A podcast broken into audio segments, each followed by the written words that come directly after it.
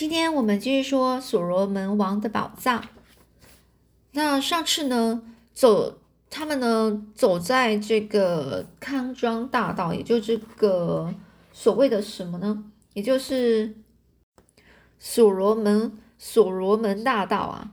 哦，他们走在这这这个这上面这路上啊，都已经到顶这比较底端了哦。他们呢是这几个人啊，这一行人是非常高兴啊，所以走得非常快。那这卡古尔的那个这个女巫呢，在叫上是一直叫着不停。他就说：“白人，慢点儿！你们这群寻宝人为什么这么想要见到即将降临在你们身上的厄运呢？”说着呢，这个女女巫又发出可怕的笑声，而这笑声总是让我觉得。就是让让我背感觉到背脊发凉啊，背脊发凉，就是觉得就是很很害怕啊，就是让这个艾伦·夸特曼感觉到害怕。我们继续前进，直到眼前斜坡上出现了一个巨大圆洞，深达三百英尺，然后周长半英里。这时候，我对这个这个亨艾艾伦呢，艾伦·夸特曼就对这个亨利爵士和古德说：“你们猜不出这是什么吧？”而他们呢，正惊讶的看着这眼前的这个巨洞啊，巨洞是非常大的洞。他们呢，全部都是摇头说不知道啊。而艾伦·夸特曼呢，就指着这个洞口的边缘说：“哎呀，很明显啊，你们在这个金伯利不曾看过这钻石矿啊，钻石矿就是矿矿矿区。你们可以根据这个看出，这是所罗门王的钻石矿啊。你们看，在草丛跟灌木丛里的蓝色硬土说。”我我就是指着这个洞口的那个边缘啊，就是这个艾伦夸特曼是指的那个洞口边缘，这个草丛跟灌木丛的那个蓝色硬硬色硬很硬的土，说着说这个地层都是这样的。我能够肯定，顺着那里下去呢，我们会找到这种罩状角矿野的这个管状矿脉。也就是说，这种特殊的这种景象啊，就是那种矿钻钻石矿的的那种样子啊。来，我们看这里，然后我就指这个艾伦夸特曼是指着这个呃缓坡上水平下水水平线下方的这个风化的平板石，那是从坚硬岩石上切割而来的。然后我就说，也就是说，这艾伦夸特曼呢就说，如果那些不是过去用作洗条原料的桌子。那么我就是河南人 哦，也就是说，我就肯定了这个就是在在做洗条原料的桌子啊。而这口巨洞呢，也就是老约西在地图上标示的坑洞，这个康庄大道就是这个刚才他们来走过来这个很大的这一个所罗所罗门大道呢。自此边缘呢是岔开环境，然后环环形的这个道路出现了许多巨石堆。哎呀，这就是很明显啊，就是用来支撑这个深坑的边缘，防止这个矿脉坍塌塌陷。于是我们是沿着这条环环形的这个环形的道路呢前进。我们好奇的从这个深坑边缘观察那三座高耸物，高耸物就那三三座高峰啊。我们是慢慢接近，看着它们就像三座三座形态各异各异的波罗神巨像，各异就是不一样的三座不一样的波罗神巨像。库库安纳人呢，推为心中敬畏的这三位沉默者，直到我们距离更近的时候，心里才明白这些沉默者的尊崇。巨大一黑岩黑色岩石底底座上雕刻着不为人知的人物。每个人人物呢，每一尊呢都相距二十步远。三个三巨像是俯视着鲁欧平原六十英里大道，二阳一阴，各高约二十英尺。因此，赤裸的阴性巨像庄重而美丽。阴性你可以讲，可就是女性的那种样子啊。不过，历经百百年的风雨侵蚀，已经遭到了损毁。头部有着月牙斑点，两座阳性巨像对坐，面容是看起来脸脸啊是非常吓人的，特别是右边这个巨像，简直是张简直是张魔鬼的脸孔。左边的那个巨像，它的容貌是平静，但是平静的让人家害怕。亨利爵士认为呢，那是一种冷酷的平静。三座巨像形成的形成啊，令人敬畏。他们呢，孤独的坐在这儿，遥遥眺望着平原，凝视着这沉默者。好奇心再度驱使我们，想要知道这些雕像到底是出自何人之手？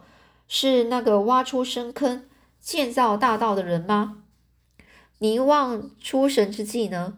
突然想起极为熟悉的旧约全书，所罗门跟随在陌生之神的后头迷路的情景，记记起了这三位神明，在向同伴提出眼前这三座巨像或许象征着人造之神。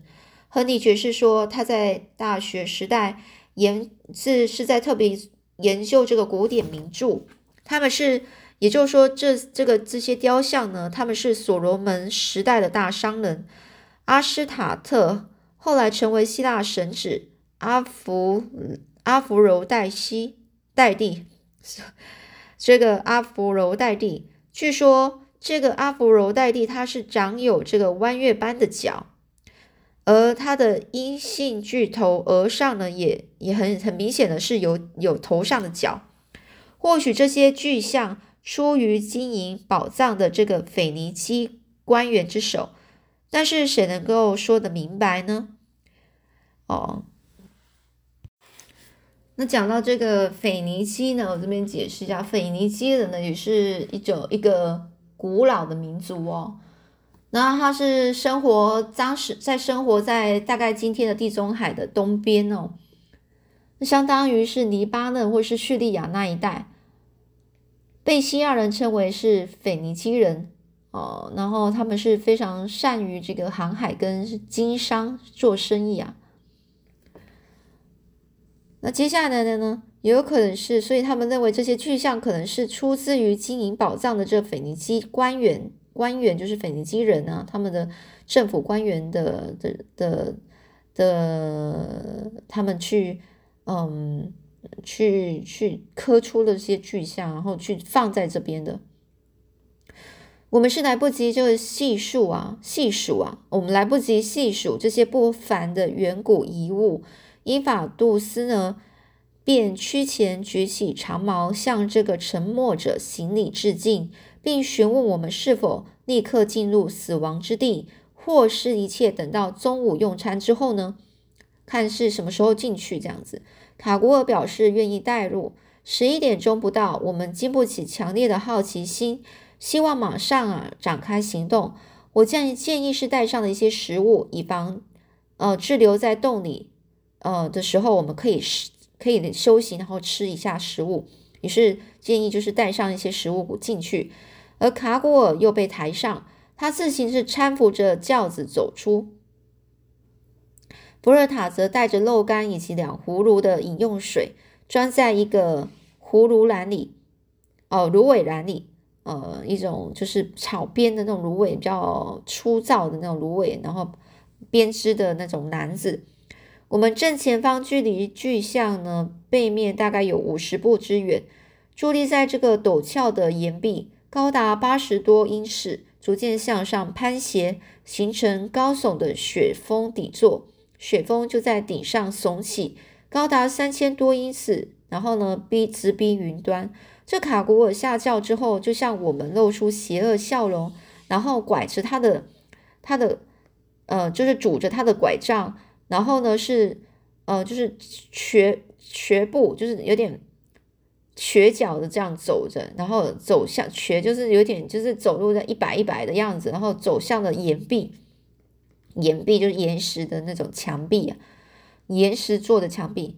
我们是追随着他过去，直到一个狭窄而坚固的拱形步道，俨然通往宝，就很明显了，这可能就是通往这宝藏之地的。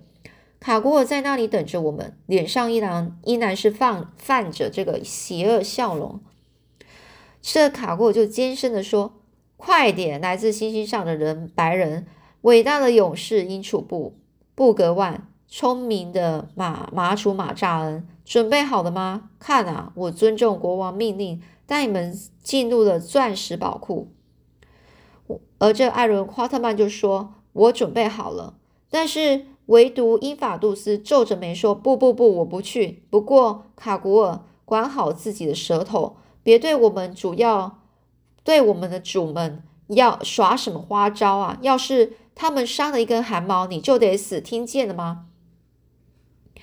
而这女巫就就说啦：“我听见了，英法杜斯，我知道你的，你总是爱说大话。我还记得儿时的你恐吓过你的母亲，儿时的你就是英法杜斯，他小时候曾经恐吓过，恐吓就是呃有点就是下用不好的言语，然后呢去去去跟别跟他自己母亲说话，但是呢。”别紧张，我仍然是活着，遵照国王命令。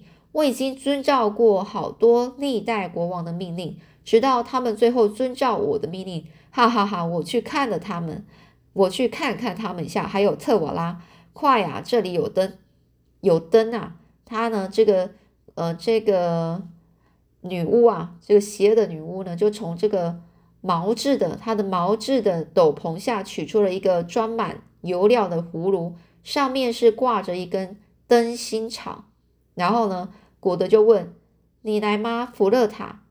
这个少女是害羞的说：“我怕我的主。”然后呢，这个古德就说：“那把男子递过来吧。”那那少女就说：“不不不，我的主，不管你去哪里，我也都跟着去。”那卡古尔呢，就走进了通道，通道里只容下两个人可以并行，并行就是一起走哦。伸手不见五指啊，太黑了，很暗啊。我们循着这个卡古尔催促我们的这个尖身前进啊，就是一就是跟在这卡古尔后面，因为感到恐惧而颤抖着。突然传来了翅膀急促飞动的声音，古德就叫说：“哎，那是什么啊？有东西打上我的脸，打在我的脸上啊！”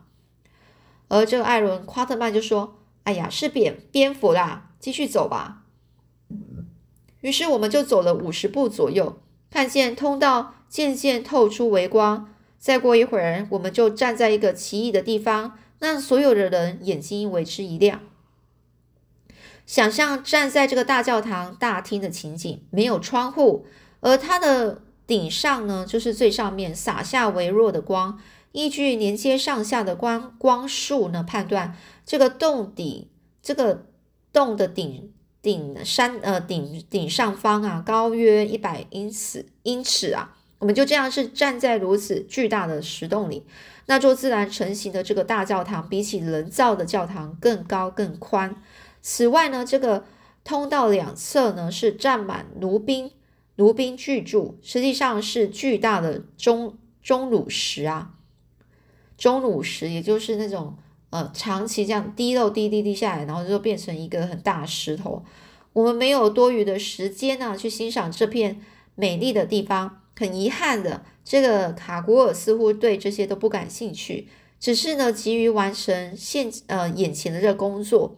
这使得我非常的生气啊，就使得这个夸特曼非常生气，因为呢，他呢就是想要探索光线究竟通过什么系统，然后射进来这个地方的。是出于人为还是自然形成的？而古代是否呃原用过呢？就是用过这种方法。我们安慰自己回城再再来仔细观察。于是呢，就继续跟着这恐怖的向导往前走。塔古尔是带着我们直奔这个宽广而极近的这个洞穴顶顶部。那里出现的另一个通道，这顶部不同于刚刚的那个拱门，呈是呈正方形的。这个这个形状呢，就好像埃及的神庙入口。卡古尔就问：“你们准备进入死亡之地了吗？”啊，是很显然啊，是这个是故意要让我们感到不安的。这古德呢，他是非常的呃严肃啊，就是呃义正言辞的说：“你就带入吧，试图摆出一点都不怕的样子。”我们全都试图这么做，就只有这个福尔塔是抓着古古德的这个。手臂啊，然后寻求保护，而亨利爵士看着这整个是很黑的这黝黑的这个通道呢，就说：“这地方真是太吓人了。”夸特曼，快啊！年纪大了优先通过吧，莫让老女人久等了。他呢是礼貌的让路，好让我呢就往前先往前走。这卡古尔呢走得非常快，沿路是拐杖咔咔作响，同时咔咔的冷笑着。我被一种不祥的预感吓得就是裹裹足不前哦，就不太敢走，往走往前走了。古德就说：“哎呀，老朋友、老友，快走吧，否否则我们就要跟丢了。”我呢，就只好遵命啊，沿着这个通道走去。走了二十步之后，我突然发现自己是处于一个长四十英尺、宽三十英尺、高三十英尺的暗房。过去某个年代，似乎挖的挖空了这里。出于人为啊，这里不如前面的钟乳石洞来的明亮。一开始只能够分辨出一个巨大的石桌，沿着这个桌子旁呢有圈，有一个巨大白色物体，四周是布有状似人形的白色物体，然后有个棕色物体是坐在石石桌的中央。不久，眼睛啊逐渐适应了这个光线之后，终于看清楚这些东西了。寻常的我并没有那么。胆怯，就是这个艾伦·夸特曼啊，他是他是这样说啊，而且他那他也不觉得自己是迷信的人，所以呢，我曾经呢认为这是一个愚蠢行径啊，但是我现在很坦诚啊，当时的情景让我真的很不安。如果不是这个亨利爵士抓住抓住我的衣领，将我抱住，这个五分钟后的我一定会跑出那个钟乳石洞，沉在这个金伯利。为这个矿石许下的诺诺言呢，也不能够诱惑我再踏进一步。不过，这个艾伦，这个这个呃，亨利爵士呢，他是紧紧的抱着呢这个艾伦夸特曼啊，所以呢，他就这个艾伦夸特曼呢，他就停下了脚步。那纯粹呢，因因为呢，呃，因为难掩情绪啊，哦，因为真的是很难掩情绪。一会儿之后。这个呢，亨利爵士也适应了这儿的光线，然后将我松开之后呢，便插起他的领上的，就是头上的这汗珠。古德则是气若游丝的谩骂着，就是在骂福勒塔，就是搂住他的颈子，颈子尖叫着。就只有卡古尔啊，他用很响亮的那种笑声啊，这边啊哈一直尖笑着。这真是一幅可怕的景象。就是在这个长形石桌的这个尽头，出现了一名手里握着一个巨大白色长矛的死神啊！那是一具长巨大的人体的骷髅，高啊，足足高达十五英尺。因此，他将这个长矛呢高举到他的头顶上，做事要初级，就是要攻击的那种姿势啊！一只骷髅手骷骷髅手呢是放在前方的石桌上。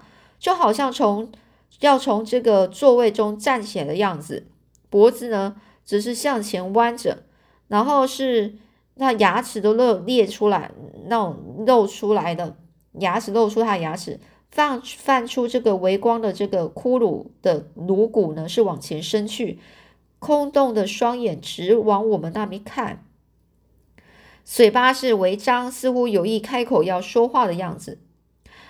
而这个艾伦·花特曼呢，就说：“哎呀，天哪，那会是什么啊？”